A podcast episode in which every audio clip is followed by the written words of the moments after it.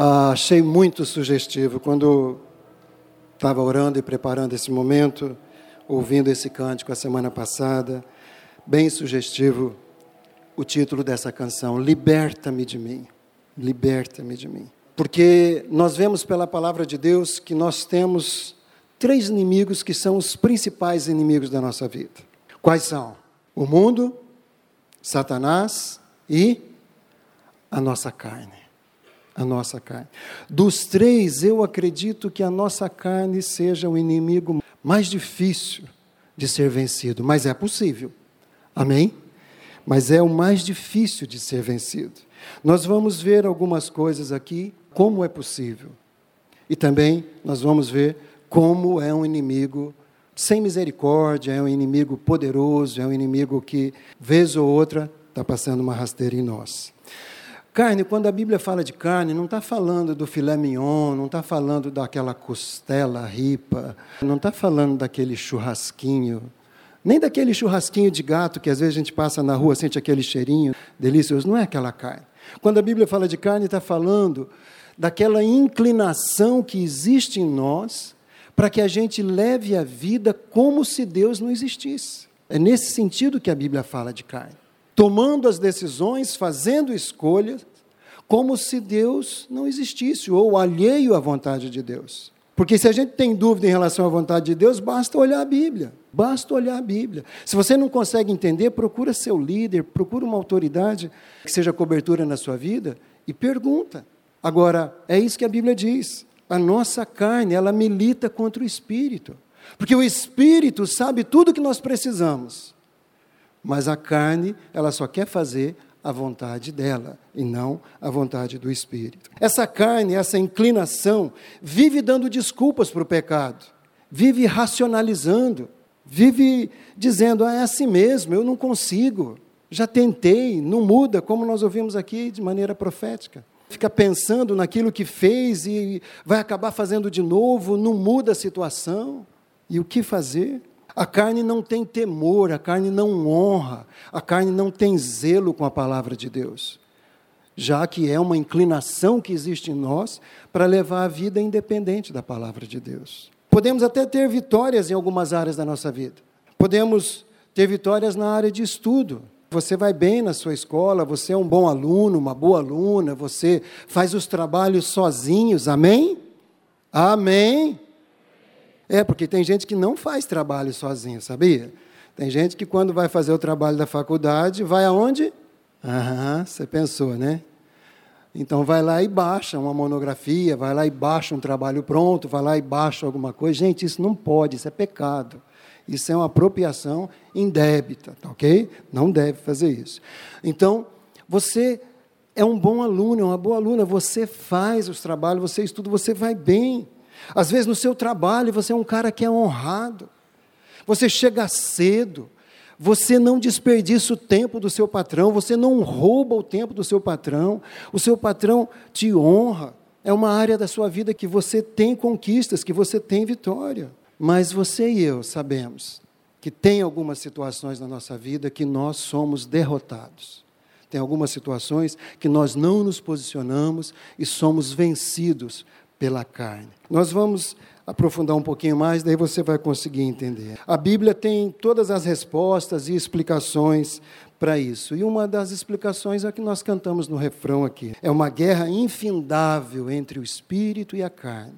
E o propósito final é que o Espírito reine sobre a carne. Amém?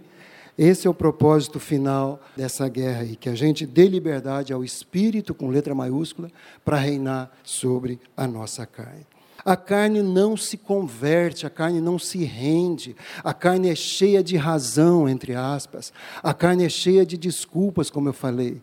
Tanto que em Marcos 14, 38, naquele contexto ali do jardim do Getsemane, Jesus angustiado, orando, deixou os três discípulos ali para orar junto com ele, para interceder com ele, para fortalecê-lo. Ele vai lá para frente, ora sozinho, clama ao Pai, se submete à vontade do Pai, transpira gotas de sangue, e quando ele volta, o que, que os três discípulos estão fazendo? Dormindo. Dormindo. Ah, deixa eu te falar uma coisa. Nós vamos ver bastante versículo. E eu gostaria que você lesse junto comigo, tá bom? Amém? Fala para quem está do teu lado, vamos ler junto com ele. Tá bom? Porque daí você participa, você não fica só como espectador. Então vamos ler junto esse primeiro versículo, Marcos 14, 38. Vamos lá? Vigiem e orem, para que não caiam em tentação. O espírito está pronto, mas a carne é fraca. Preste atenção ali. O espírito está pronto, mas a carne está fraca. É isso que está escrito ali? A carne está fraca. A carne é fraca. Mas eu quero dizer para você, isso não pode ser uma desculpa para a gente pecar. Sabe como que é, né, pastor? A carne é fraca. Então a gente acaba cedendo, a gente acaba fazendo o que não quer, e tá, a carne é fraca. Não, é bem o contrário. Jesus está explicando exatamente por que nós devemos vigiar e orar. Porque a carne é fraca. Se nós vigiarmos e orarmos, nós não vamos cair em tentação. É isso que Jesus está dizendo. Vigiar e orar são duas armas poderosas contra o risco de cairmos em tentação. Não contra a tentação, porque ser tentado, nós vamos ser tentados o tempo todo. Amém, gente? Mas contra o risco de cair em tentação. Orar e vigiar, vigiar e orar. Orar, todos nós sabemos o que, é. Orar é falar com Deus, orar é ter um tempo com Deus. Agora, vigiar. No original, vigiar é isso mesmo, vigiar. O que, que um vigia faz? Alguém vigia alguma coisa dormindo? Não. Para vigiar tem que estar acordado, alerta, antenado, ligado. É isso que Jesus está dizendo, porque quando ele voltou, os apóstolos estavam dormindo. Ele falou, gente, fica acordado. Orem comigo, vigiem comigo, fica acordado. Agora eu penso o seguinte, amado, uma viagem aqui, tá? Enquanto a gente estava louvando. Eles estavam em três. Os três dormiram. Fala, misericórdia. Os três. Eram três membros da célula de Jesus. Aliás, a gente costuma dizer né, que a célula de Jesus era abençoada. Dois eram chamados de filho de trovão. Eles queriam orar para cair fogo e queimar uma aldeia lá. O outro negou ele, Pedro. O outro traiu ele. Quem é líder de célula aqui? Levanta a mão. Queria ter membro na sua célula assim? Mas Jesus trabalhou o caráter dele. Só um que, que escapou, né? Que foi Judas. Mas esses três aqui, ó, três membros da célula de Jesus, eles estavam dormindo. Agora eles estavam em três. Acho que eles podiam ter combinado. Fala, meu, vamos fazer uma coisa. Se você vê que eu dormi, me cutuca. Né? Se eu ver que você está dormindo, cochilando, eu vou te dar um puxão. Ou te dou um tapa na cara, você me dá um tapa, mas vamos ficar acordado. Nosso mestre está ali, angustiado. Vamos orar junto com ele. Mas não, os três caíram no sono. Os três dormiram. Eu quero fazer uma aplicação aqui com relação a essa palavra vigiar. Não é isso que significa, tá ok, gente? É, é uma aplicação. Esse vigiar pode ser muito bem buscar ajuda. Ore. E se você está passando por alguma luta, por alguma situação, busque ajuda. Confesse. Preste contas. Seja responsável com a sua vida. Não fique sozinho. Procure seu líder, procure seu supervisor, procure seu pastor. Abra seu coração, seja fiel. Eu quero crer que também podemos aplicar dessa maneira essa palavra vigiar. Porque daí eu oro e aí eu vigio meu coração. E sozinho eu não posso, não consigo, eu procuro o meu líder, eu procuro o meu pastor. Eu faço isso constantemente com a minha esposa abrindo meu coração, confessando, pedindo ajuda. E às vezes, para poupar um pouquinho o ouvido dela, eu procuro o pastor Davi. Confesso, busco ajuda, abro meu coração. Sabe, eu estou vigiando, eu estou orando e estou vigiando. Você está entendendo? Diz amém. Isso é muito importante, amado. Muito importante. Porque às vezes nós achamos que podemos resolver tudo sozinhos.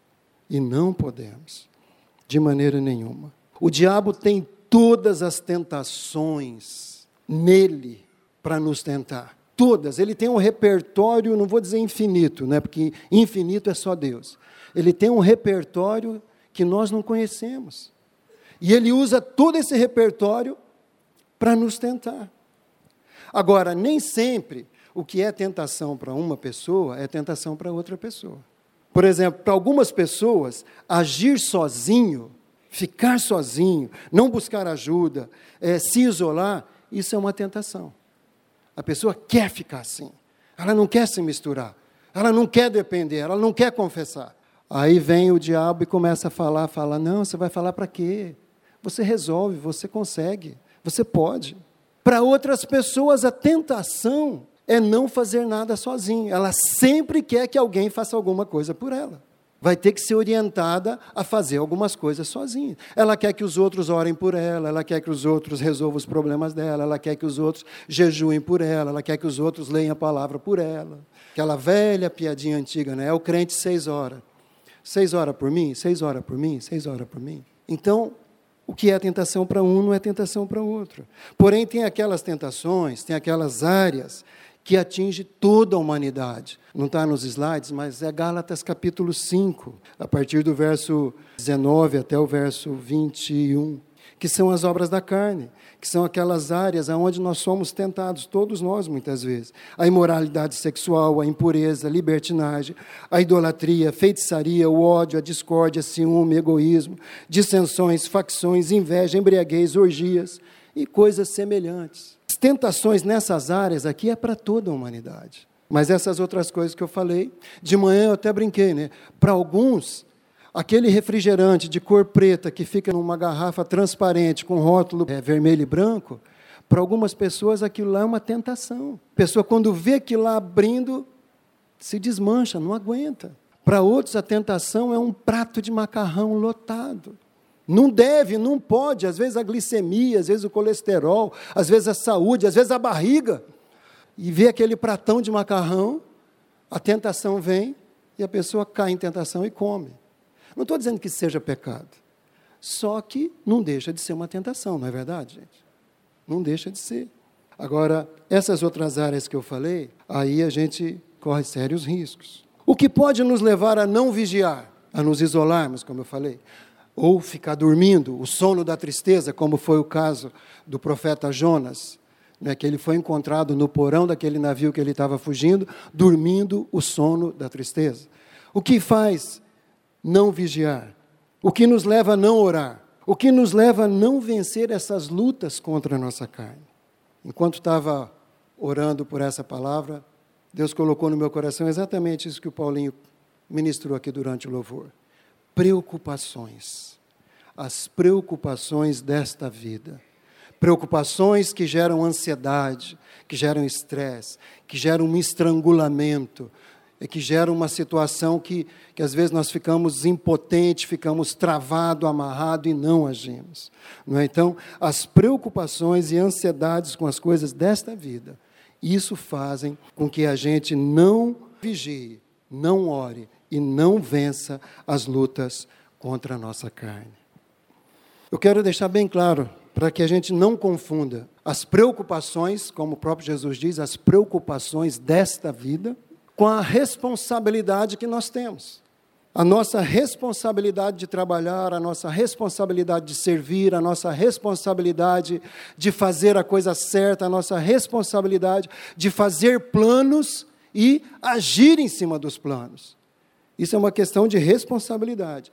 O que a Bíblia fala de preocupação, e a palavra no grego é merímina, é aquela preocupação que não tem ação. É um plano que não tem ação. Fica só no plano, fica só na preocupação. É onde acaba estrangulando, amarrando, deixando a pessoa impotente. E temos vivido dias, amados, na nossa nação, que temos muitos motivos para andarmos preocupados, sim ou não? Cada vez que você vê um jornal, cada vez que você vê um noticiário, cada vez é uma coisa mais triste que a outra. Um desrespeito com a nação, um desrespeito com o povo, um desrespeito com o dinheiro do povo. E isso pode nos levar a uma preocupação excessiva. Agora eu te pergunto, o que, que a nossa preocupação pode fazer em relação a isso? O que, que pode fazer? Fala, nada. Fala mais alto, nada. Agora, se nós orarmos, aí podemos fazer tudo, amém? Preocuparmos não vai resolver nada. Mas às vezes nós somos flagrados, preocupados com essa situação. A Bíblia, amados, ela é rica em textos, não dá para pôr todos aqui, mas a Bíblia é cheia de textos aonde fala da ansiedade, onde fala da preocupação, aonde fala da correria com as coisas desta vida aqui. Quero ler alguns com vocês para que isso comece a gerar gerar um descanso no seu coração. Né, eu nem falei no começo, você deve ter visto o título ali. O título dessa mensagem é O Poder da Palavra de Deus. Porque a palavra de Deus ela é poderosa, amado. Hebreus diz que ela é poderosa e eficaz. Nós vamos ler daqui a pouquinho esse texto. Em Romanos, capítulo 1, diz que o Evangelho é o poder de Deus para a salvação de todo aquele que crê. E eu faço um, uma extensão, não apenas salvação, mas transformação, mudança de caráter, mudança de vida, tirar daquele monturo, daquele lixo onde a gente estava e nos colocar assentados junto com príncipes do seu povo. Isso a palavra de Deus é capaz de produzir em nós. Desde que a gente leia, conheça, viva e pratique a palavra de Deus. Não basta conhecer, a gente conhece muitas pessoas que citam versículos assim com uma facilidade tremenda, mas que têm a vida cheia de problemas, porque conhece, mas não vive, conhece, mas não pratica. E nós precisamos conhecer e praticar. Eclesiastes 11, 10. Olha esse texto que lindo. Vamos ler juntos? Afaste do coração a ansiedade e acabe com o sofrimento do seu corpo, pois a juventude e o vigor são passageiros. Gente, se você durar 100 anos, isso é muito pouco. O grande problema é que a maioria de nós não vai durar 100 anos. E é menos ainda. Então, se a gente ficar preocupado e ansioso, com o coração cheio de ansiedade, a gente vai viver menos ainda e o nosso corpo vai sofrer as consequências. Salomão está dizendo aqui, olha, afaste do coração a ansiedade e assim você vai acabar o sofrimento do seu corpo. Que o nosso corpo acompanha as preocupações da nossa alma, da nossa mente. A juventude e o vigor são passageiros. Nós vemos aqui o anúncio da noite X, memento mori.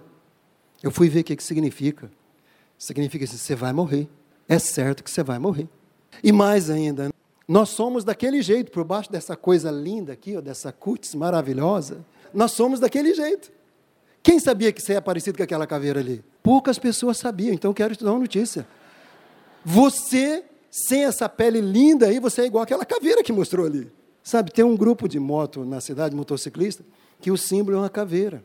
E eu perguntei para o irmão, ele falou assim: é que nós entendemos que somos todos iguais. É legal isso. O que muda é que cada um tem um nariz diferente, uma boca diferente, umas rugas diferentes, duas orelhas diferentes. Isso é que muda de um para o outro, mas tirando essa capa aqui, o que, que sobra da gente? O que, que sobra da gente? Aquilo ali. Então fala, memento mori. Fala para quem está do seu lado, você vai morrer. Se Jesus não voltar, velho. Então, muito legal essas sacadas assim. Às vezes a gente vê umas frases e não entende muito bem, gente, ó, pesquisa, vai lá. Quando eu vi esse negócio, falei, memento, eu e o pastor Beto, que fazemos algumas correções aqui do material na igreja, eu já pensei que tinham escrito errado. Memento, será que não é momento que queriam dizer? Daí eu fui ver, é memento mori. É certo que você vai morrer. Então, afaste do seu coração a ansiedade. Não fica pensando também quando vai ser esse dia. Deus é tão bom que Ele dá uma senha para cada um de nós, só que Ele não fala o número dessa senha. Graças a Deus, já pensou se você soubesse que está chegando o número? Teu número é 5 milhões e está chegando ali, já está no 4 milhões 995. Você fala, ah, caramba, daqui cinco sou eu. Mas Deus é bom. Salmo 94, 19. Quando a ansiedade já me dominava no íntimo, Aleluia! O salmista aqui já estava corroído de ansiedade, já tinha envolvido a alma dele, já estava lá, e daí ele se lembrou do consolo de Deus. Fazendo um paralelo, uma aplicação aqui, quem que é o nosso consolador, amado? Quem que traz o nosso consolo? O Espírito Santo, e ele foi enviado por Jesus. E mais lindo ainda é que ele habita em mim e ele habita em você. Ele está aí dentro, faz, faz assim com a mão. O Espírito Santo está aqui dentro. Amado, então, nós podemos descansar, nós podemos abrir mão de toda preocupação, de toda ansiedade, de toda angústia, porque o Espírito Santo está aqui dentro para nos consolar. Provérbios 12, 25. O coração.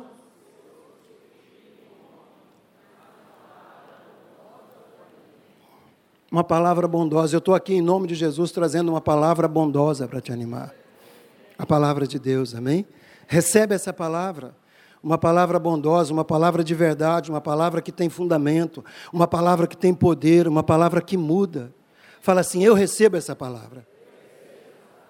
Isso é vida, amado, isso é vida para cada um de nós. Mateus 6, 25, só a parte primeira do versículo, né? Jesus dizendo: Portanto, eu digo, não se preocupem com sua própria vida. E eu quero dizer, eu, Luiz, quero dizer, e nem com a vida dos outros. Amém? Que tem gente que tem uma especialidade. Então não se preocupe com a sua própria vida, amados. Não se preocupem. É Jesus dizendo. Sabe, isso aqui não é uma teoria, isso aqui não é um filósofo, não é um pensador iluminado, é o Rei dos Reis, o Senhor dos Senhores. É Ele quem está dizendo: não se preocupem com sua própria vida. Por quê? Porque Ele tem uma saída para nós, Ele tem uma palavra de vida, Ele tem uma outra situação para nós vivermos, que não a preocupação. 1 Pedro 5, 7 e 8. Vamos ler bem forte esse texto. Lancem sobre ele toda a sua ansiedade, porque ele tem cuidado de vocês. Estejam alertas e vigiem. O diabo, inimigo de vocês, anda ao redor como um leão, rugindo e procurando a quem possa devorar. Amém?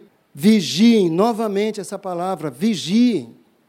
Estejam alertas, estejam acordados, mas lance sobre o Senhor toda a sua ansiedade, toda a sua preocupação, tudo aquilo que está roubando a sua energia, tudo aquilo que está tirando a tua paz, tudo aquilo que está tirando o teu sossego, tudo aquilo que está fazendo você ficar pensando e preocupado com o pecado que você cometeu ontem, cometeu anteontem. Confessa, entrega para o Senhor e descanse, amado.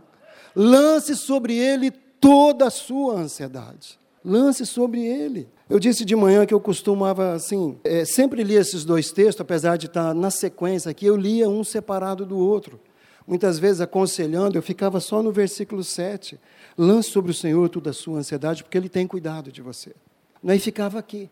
E depois, em outras situações, a gente, quando estava ministrando, e principalmente falando de libertação, a gente fala que o diabo, o inimigo de vocês, anda ao redor. Mas, gente, a maioria das traduções, a NVI, a linguagem de hoje, a versão fácil de ler e, outras, elas trazem ao redor. Então, quando você for ler, veja lá, ao redor. A revista atualizada e a revista corrigida trazem ao derredor. Tá ok? Ao derredor é um pouco mais longe, ao redor é mais perto. Isso não muda nada. Não é apenas um detalhe assim de homilética, de hermenêutica e tudo. Mas a grande verdade é: se você demole, o diabo vai te pegar. É isso que está dizendo ali. Se você ficar preso nas suas preocupações e na sua ansiedade, o diabo vai te pegar. Por isso, vigia, esteja alerta. Novamente a palavra vigia. Procure ajuda, confesse, abre o coração. Amém, gente? Diga lá, eu estou ansioso, eu, eu não estou comendo direito, eu não estou dormindo, de tanta preocupação. E Deus vai te trazer o livramento. Continuando, Filipenses 4, 6 e 7, outro texto lindo.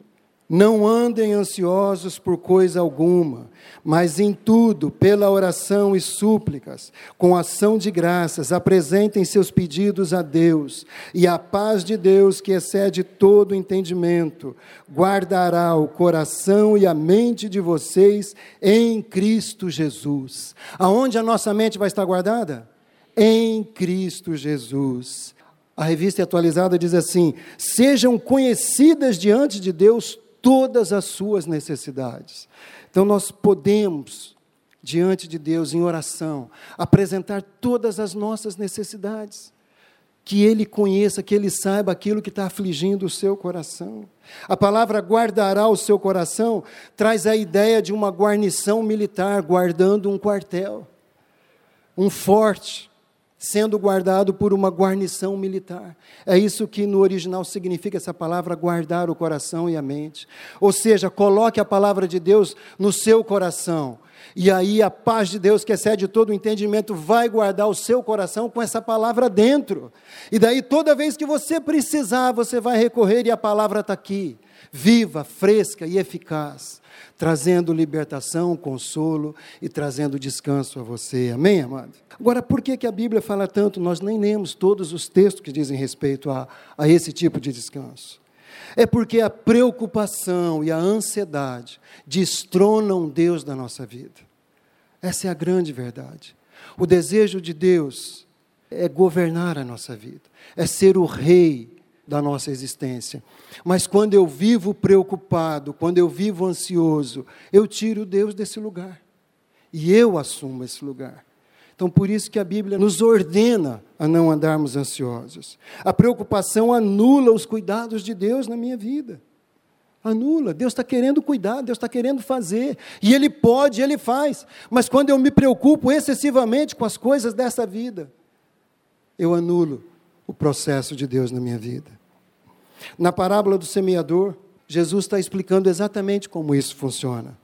Ele está dizendo ali, ó, outras ainda como a semente lançada entre espinhos. Ouve a palavra de Deus, mas quando chegam as preocupações desta vida, o engano das riquezas e os anseios por outras coisas sufocam a palavra de Deus, tornando-a infrutífera. Agora, amado, quando você vigia, quando você guarda, quando você lança sobre ele a ansiedade, quando você deixa ele conhecer todas as suas necessidades, e quando você coloca a palavra de Deus no seu coração, e a paz de Deus guarda essa palavra no seu coração, ela não fica infrutífera. Mas quando as preocupações da vida chegam, e você deixa essas preocupações tomar conta do seu coração, da sua vida, então a palavra de Deus se torna totalmente infrutífera. Muitas vezes a palavra de Deus está aí, mas não está frutificando. Por quê? Tem preocupação demais. Como diz aqui, anseios por outras coisas, o engano das riquezas, o engano da busca pelo dinheiro. Tudo isso tem sufocado a palavra e fazendo que ela fique infrutífera. É muito sério, é muito simples, mas é muito sério. Nós precisamos abrir mão. Ansiedade e preocupação são geradas por coisas desta vida, desse tempo que nós vivemos aqui, deste mundo. O Senhor colocou uma frase no meu coração enquanto eu estava orando, estava até na sala de oração, eu escrevi, porque eu quero compartilhar com você. A frase diz o seguinte: O meu povo tem sido roubado da minha presença por causa das preocupações com as coisas dessa vida. O prazer de Deus é que você e eu estejamos na presença dEle, falando, conversando, orando, apresentando as nossas necessidades. Mas quando a preocupação toma conta de nós, nós somos roubados desse lugar, nós somos roubados dessa comunhão, nós somos roubados da presença dEle. E aí nós achamos que podemos resolver tudo sozinho. E aí não resolvemos.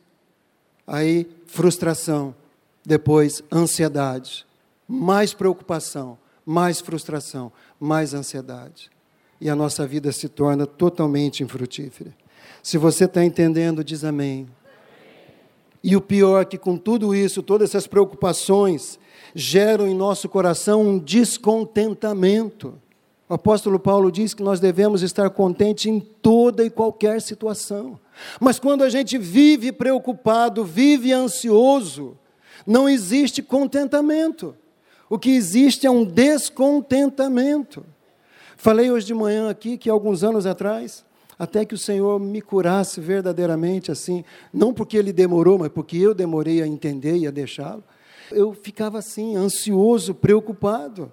Sabe, eu trabalhava o ano inteiro guardando dinheiro para tirar férias. Eu pensava nas férias. Meu foco era as férias. Eu não via a hora de chegar dezembro, janeiro, no máximo fevereiro, para tirar férias. A Pedrina falava: vamos comprar outra coisa? Não, não dá. Mas a gente está precisando disso? Não, não dá.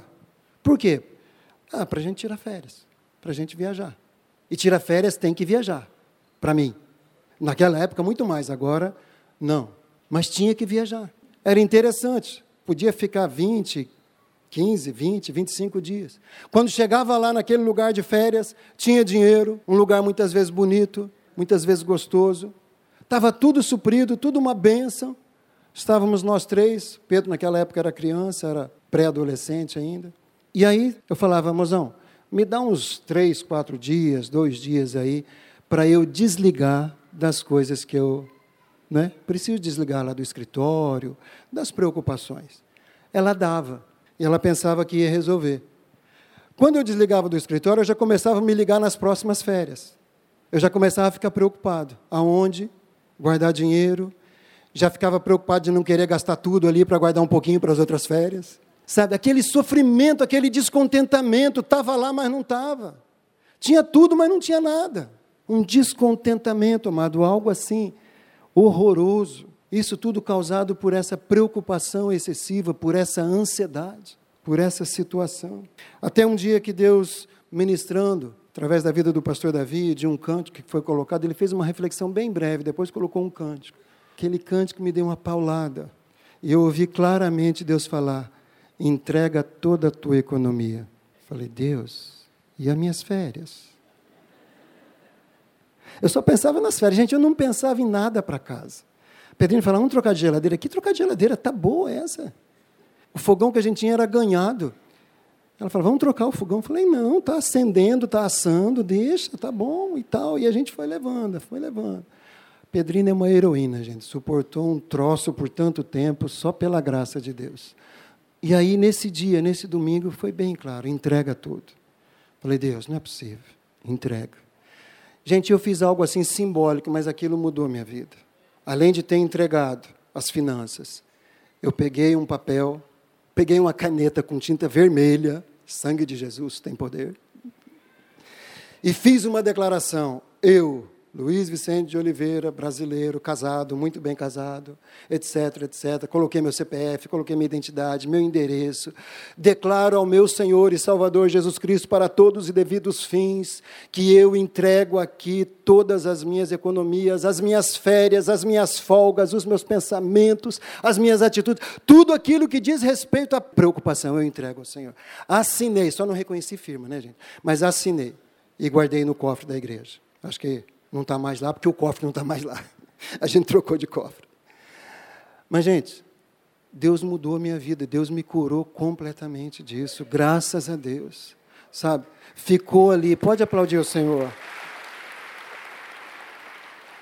Porque Ele é fiel, amado, Ele tem prazer em cumprir a Sua palavra, Ele tem desejo que seus filhos vivam de forma abundante. Foi para isso que Ele mandou Jesus. Gente, pensa, Ele deu o único filho dele para morrer por nossa causa.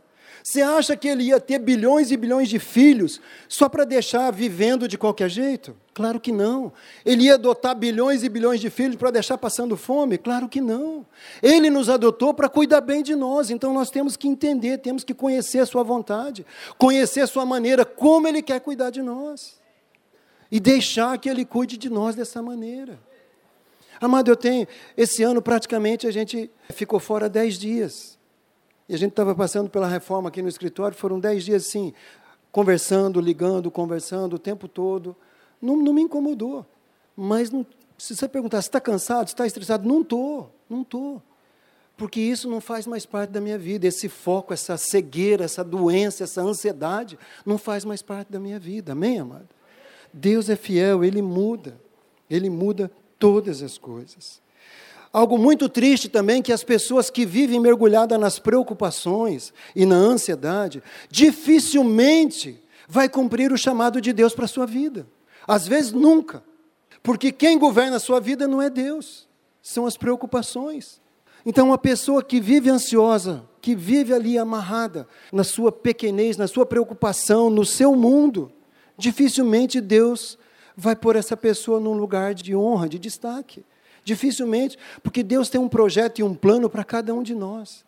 Nem todo mundo vai subir aqui para ministrar, nem todo mundo, mas todos nós podemos ser ministros do Senhor, amém, amado?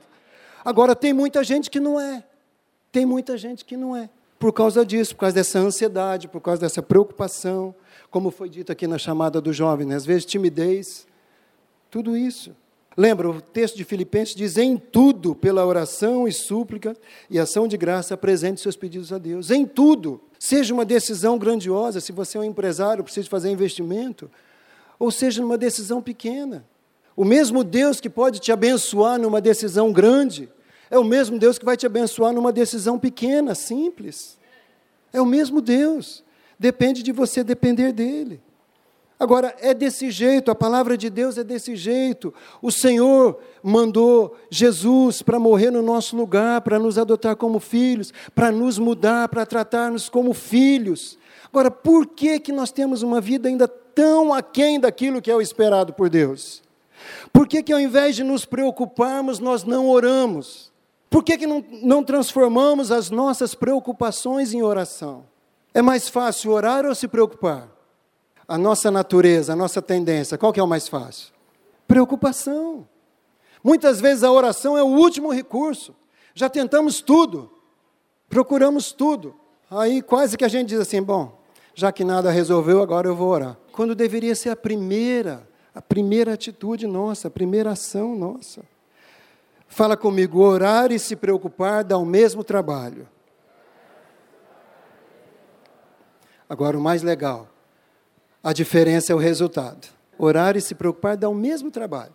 Você vai gastar energia do mesmo jeito. Você vai estar falando mentalmente do mesmo jeito. Agora, a diferença da preocupação e da oração é o resultado. A preocupação vai acabar com você. E a oração vai deixar você mais perto de Deus e entendendo os propósitos dele para a sua vida. Charles Spurgeon, um pastor, teólogo dos séculos anteriores ao nosso, ele diz essa frase aí, ó, não se atreva a desejar ter aquilo que você não se atreveu a pedir a Deus em oração. Não se atreva. Não queira ter alguma coisa que você não pediu a Deus em oração, amado.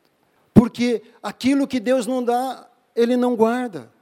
Eu aprendi isso a duras penas. Eu falei de manhã aqui, eu já falei essa história uma vez. Teve um carro que eu quis comprar muito, um carro lindo, lindo, lindo, lindo, que eu quis comprar muito. E a Pedrina não estava muito de acordo. E a gente, e eu confesso aqui, já falei várias vezes, eu nem quis orar, porque se eu fosse orar, Deus ia falar não. Então eu nem quis orar, porque eu queria comprar aquele carro.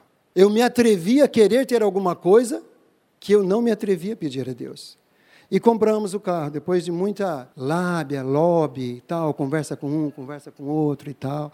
Até o Paulão, o pastor Paulão, falou: Luiz, o carro está bom, mas será?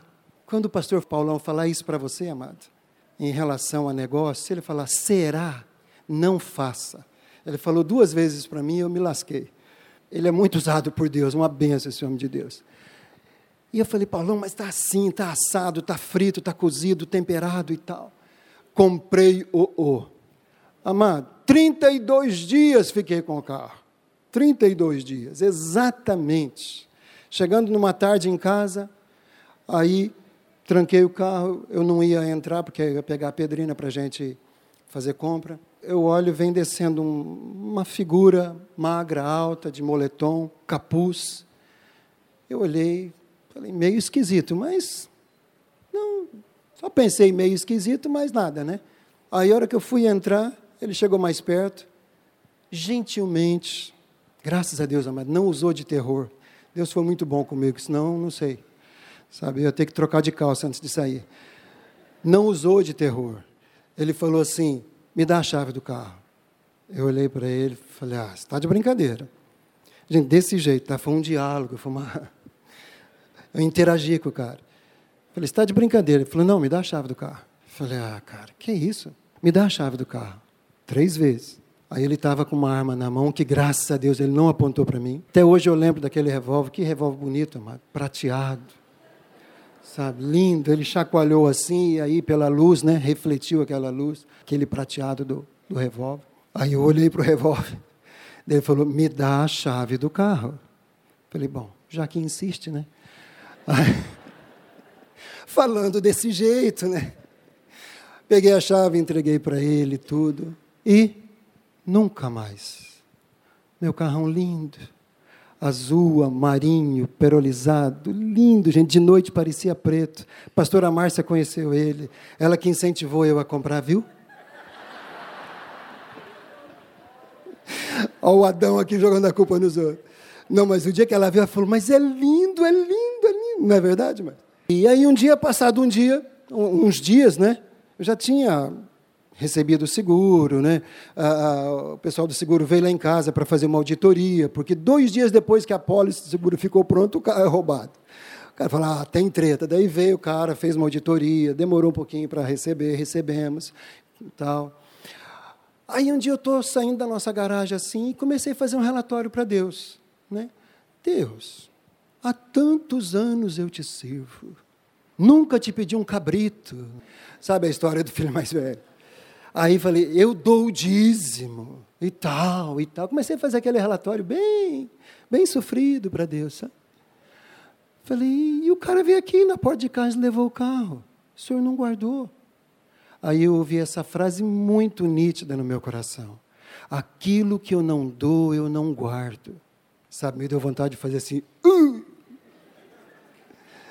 Mas, eh, gente, depois disso, tanto quanto foi para a gente comprar esse carro que a gente tem agora, a gente foi orando, orando para Deus abrir as portas. Chamamos o pastor Paulão, ele deu o aval dele. Amém, pastor? Não teve será. Ele falou: Luiz, vai, cara, esse carro é bom. Então, fala comigo: aquilo que Deus não dá, Ele não guarda. Amém, gente? Por isso, ó, não se atreva a desejar ter aquilo que você não se atreveu a pedir a Deus em oração. Amém, gente? Quero continuar nessa lembrança da palavra, e quanto mais da palavra de Deus entrar no nosso coração, mais a gente vai se libertar das coisas dessa terra. Vamos lá, Colossenses capítulo 3, versículos 1 e 2. Eu pincei as partes mais que eu gostaria de compartilhar com você. Vamos ler juntos? Procurem as coisas que são do alto onde Cristo está sentado à direita de Deus. Mantenham o pensamento nas coisas do alto e não nas coisas terrenas. Veja a coerência da palavra, veja a coerência do apóstolo Paulo. Primeiro ele diz: procurem as coisas do alto. E depois ele diz: mantenha o pensamento nas coisas do alto. Então, primeiro você procura, você acha, e depois você mantém o seu pensamento nessas coisas. O que são as coisas do alto, amado? É você viver como um cidadão do reino de Deus, sabendo que Jesus Cristo está sentado à direita de Deus Todo-Poderoso, orando por você. Isso é pensar nas coisas do alto. Pensar nas coisas do alto é saber que nesse exato momento, lá no céu, está tendo muita festa com um anjo, porque muitas vidas estão sendo salvas. Saber que nesse momento a vontade do Senhor, ela está 100% sendo feita no céu. Isso é pensar nas coisas do alto. Pensar nas coisas do alto é pensar na vontade de Deus, é pensar em fazer a vontade de Deus, é pensar em viver a palavra de Deus, é orar, é vigiar, é compartilhar, é perdoar, é pedir perdão, é ensinar, é dar, é dar de si mesmo, é dar o seu tempo. Isso é pensar nas coisas do alto, isso é manter as coisas do alto vivas no seu coração. Amém, gente? Por isso que ele diz que quando nós fazemos assim, o nosso coração é guardado. Você pode falar, mas como é que eu vou viver no mundo da lua, então, pensando nas coisas do alto? Eu não sou ET, eu estou aqui no mundo. Amado, nós estamos no mundo, mas a palavra de Deus diz que nós não somos do mundo. Nós estamos, nós não somos. Nós estamos no mundo, mas os nossos pensamentos, o nosso foco, as nossas preocupações não devem estar no mundo, deve estar nas coisas do alto aonde o nosso Deus está assentado. As coisas desta vida, amado, podem nos roubar as coisas do alto, sabia? Tudo aquilo que o Senhor tem preparado para nós. Se nós tivermos nosso coração preso às coisas dessa terra, isso pode roubar as coisas do alto do nosso coração. O que são as coisas dessa vida? Preocupação com o futuro. Muitos de nós pensam demais no futuro. Aliás, essa palavra nasceu de uma ministração do Senhor ao meu coração por conta disso. Eu estava ansioso esses dias atrás, uns 15, 20 dias atrás, pensando no meu futuro, pensando no futuro da minha esposa, pensando no futuro do nosso filho. E aquilo começou a tomar conta, aquela preocupação. Eu comecei a perder a alegria, comecei a perder o prazer de estar na sala de oração, comecei a perder o prazer de estar lendo a Bíblia, ansioso, preocupado. O que, que eu vou fazer? Como vai ser? Se eu morrer primeiro, como é que a Pedrina vai fazer? Se ela morrer primeiro, eu estou lascado. Né? E pensando e pensando, aquilo começou, daí compartilhei com ela. Ela ficou quieta. Eu falei, será que ela ouviu, entendeu? Mas ficou quieta. Mas ela começou a orar. Passado uns dias, Deus começou a ministrar o meu coração. Daí surgiu essa palavra aqui, porque primeiro Deus, eu brinquei de manhã hoje aqui, né? Primeiro eu fui para o apelo. Né? O primeiro a ir para o apelo dessa palavra fui eu. Falei, Deus, eu quero, eu quero sair desse lugar. Esse lugar não é para mim, esse lugar está me roubando a tua presença. Esse lugar está tirando a minha paz, meu foco, meu descanso. E aí depois a gente conversou, ela pôde me abençoar, me abençoar muito. Ao invés de se preocupar, ore, fale para a pessoa, ore. Fala para quem está do teu lado, ore, ore mais, ore mais, ore mais. É o nome do nosso ministério de intercessão, ore mais, ore mais. Troque suas preocupações e ansiedade pela oração. Converta suas preocupações em oração, amado. Diga para Deus quais são as suas necessidades, deixa Ele conhecer as suas necessidades. Você pode falar, mas Ele sabe todas as coisas, eu preciso informar do que eu preciso. Amado, não se trata de informar Deus, se trata de ter comunhão com Ele em oração, se trata de ir para a presença dEle e abrir seu coração. Sabe, não é aquela oração da sanguessuga, me dá, me dá, me dá, não é essa oração. Mas é aquela oração assim, de filho para pai, que confia no pai. Oi, pai, estou aqui de novo. Queria conversar com você. Estou passando por uns perrengues aí. Tem uma situação assim, pai. Quero te pedir socorro. Isso está roubando minha paz. Pai, eu estou aqui para falar com o Senhor. Sabe, mas essa oração, é isso que Deus quer ouvir da gente, é essa comunhão, é essa confiança, é esse relacionamento, é essa dependência. Sabe? Às vezes nós vamos para o Senhor só pedindo, me dá, me dá, me dá, me dá. Tudo bem, tem o seu lugar, tem o seu momento, mas às vezes isso não supre as nossas necessidades. O que supre a nossa necessidade é a presença do nosso Deus. É a paz que excede todo o entendimento, que vai guardar o nosso coração e a nossa alma em Cristo Jesus. Amém? Transforme cada uma de suas preocupações em um motivo de oração. Está preocupado com o governo? É um motivo, vai orar. Está preocupado com o seu trabalho? É outro motivo, vai orar. Está preocupado com o seu salário, que é pequeno e a sua despesa é grande? É outro motivo, vai orar. Amém, gente? Cada uma das suas preocupações transforme em oração e deixa Deus agir na sua vida. Jesus diz: não se preocupe com a sua própria vida. Preste atenção, que se a gente se lembrar de que nós não somos de nós mesmos, então nós não temos a nossa própria vida para nos preocupar. Nós não somos de nós mesmos. Vamos ler aqui, olha, 1 Coríntios 6, 19 e 20. Olha o que a palavra de Deus nos diz. Acaso não sabem que o corpo de vocês é santuário do Espírito Santo, que habita em vocês e que lhes foi dado por Deus, e que vocês não são de vocês mesmos? Vocês foram comprados por alto preço. Então você não se pertence.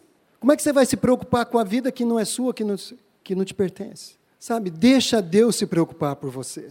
Tremenda essa ministração do pastor Trajano aqui em relação ao dízimo, amado. Quando nós entregamos o dízimo, nós deixamos de roubar o Senhor, porque ali está muito claro: quando nós não entregamos, nós roubamos. Mas quando nós entregamos, além de não roubar, nós temos o Senhor para guardar as nossas finanças para repreender o devorador. Quando não entregamos, aí eu vou dizer para você, além de você ser ladrão, o que, que acontece? Você tem que se virar sozinho para guardar suas finanças. E você pode contra o devorador? Claro que não. Claro que não. Então entrega e confia, Deus vai repreender o devorador. Deus vai cuidar das suas preocupações. Deus vai cuidar daquela situação no teu trabalho que você não consegue mais. Deus vai cuidar da situação do nosso país, amado. Deus vai cuidar da situação dos seus filhos.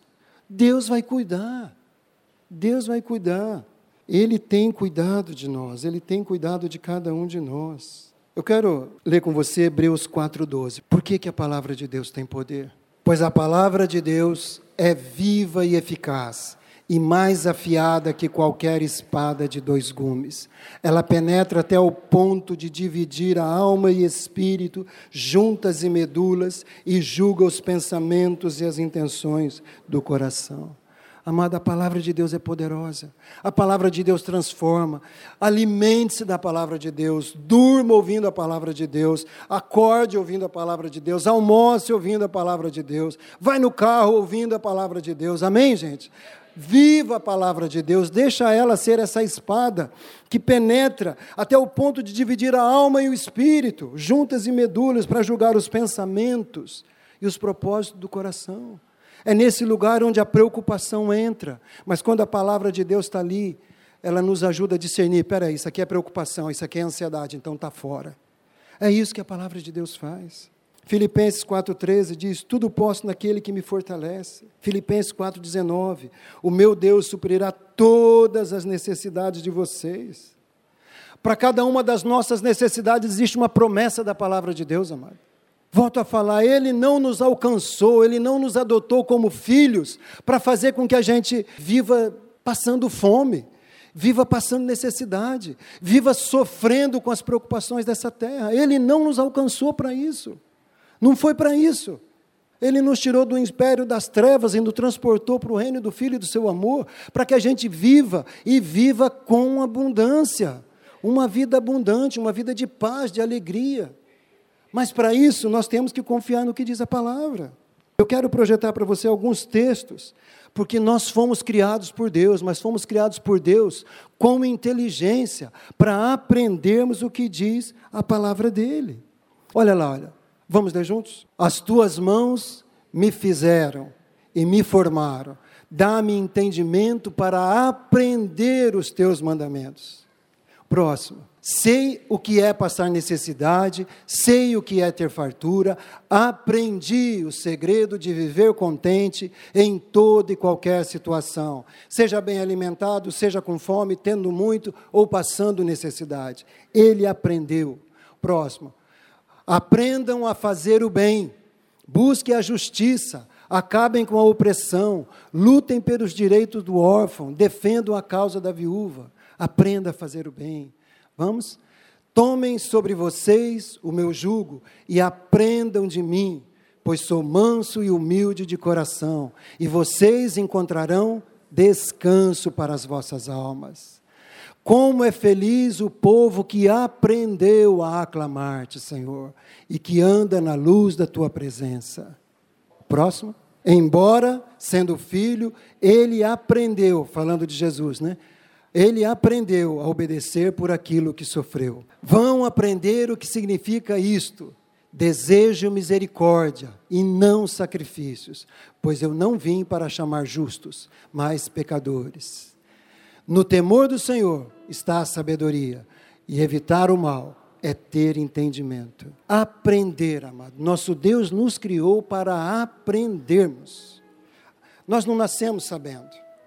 Por isso precisamos aprender a palavra, aprender a ter entendimento, aprender a humildade, aprender a mansidão, aprender a servir, aprender a buscar as coisas do alto, aprender a descansar no Senhor, aprender a nos abastecer da palavra. Aprender, aprender, aprender. Temos alguns minutos. Eu quero chamar aqui na frente. Se essa palavra tocou sua vida. Se você quer assumir uma postura diferente daqui para frente em relação a isso. Confessando, pastor, eu, eu até hoje vivi assim, preso nas minhas preocupações e eu nunca resolvi nada. Eu quero aprender. Quero aprender uma vida nova. Quero convidar você para vir aqui na frente. Ninguém vai orar por você, é você e Deus. Você confessando e Deus agindo no seu coração. Pode, pode sair do seu lugar e vir aqui. Eu sei que muitas pessoas numa hora dessa perguntam, mas por que, que eu tenho que ir lá? Deus não pode atender meu pedido aqui? Jesus, para curar aquele homem que estava com a mão ressequida, ele chamou aquele homem que estava no meio da congregação para vir no meio, aonde não tinha ninguém. Só quando aquele homem chegou ali, se expondo, confessando, é que ele teve a sua mão curada. Então, quero pedir para você, se exponha. Você saindo do seu lugar e vindo aqui na frente, você está confessando: eu quero mudança de vida, eu quero entregar para o Senhor toda a minha preocupação, toda a minha ansiedade. Nós vamos cantar um cântico. Saia do seu lugar, venha. Seja corajoso, corajosa e tenha fé, mas também tenha obras. Obras é você sair do seu lugar e caminhar até aqui. Fé e obras. Nós vamos cantar. E você que está aqui, vai orando. Vai entregando para o Senhor. Vai dando nome a cada uma das suas preocupações. Vai transformando a sua preocupação em oração. Vai deixando o Senhor agir na sua vida.